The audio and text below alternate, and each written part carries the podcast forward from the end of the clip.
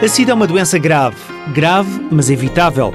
É preciso é estar informado. Francisco George, o diretor-geral da Saúde, admite que a informação tem de ser constante. A grande prioridade é tornar acessível mais e melhor conhecimento. Se é verdade que no passado se limitava a alguns folhetos que nem sempre eram eh, muito apelativos, agora, eh, através dos meios eletrónicos, da internet, há muitas informações facilmente acessíveis para todos os cidadãos poderem ser informados sobre o risco e, sobretudo, como evitar esse risco. Informar sobre as formas de transmissão é balizar comportamentos e evitar a disseminação do vírus, mas informar é também aconselhar e acompanhar o doente. O aconselhamento é sempre possível nas unidades de saúde familiares, nos centros de saúde, mesmo na rede hospitalar, eh, os enfermeiros, que são especializados eh, nesta área,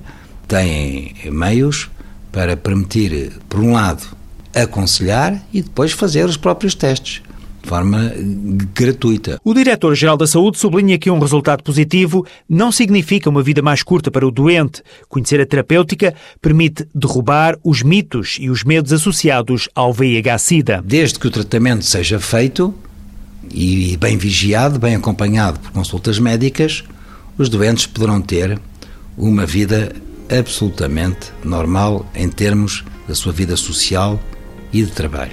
Informar, aconselhar e esclarecer são objetivos a cumprir por parte das unidades e dos profissionais de saúde.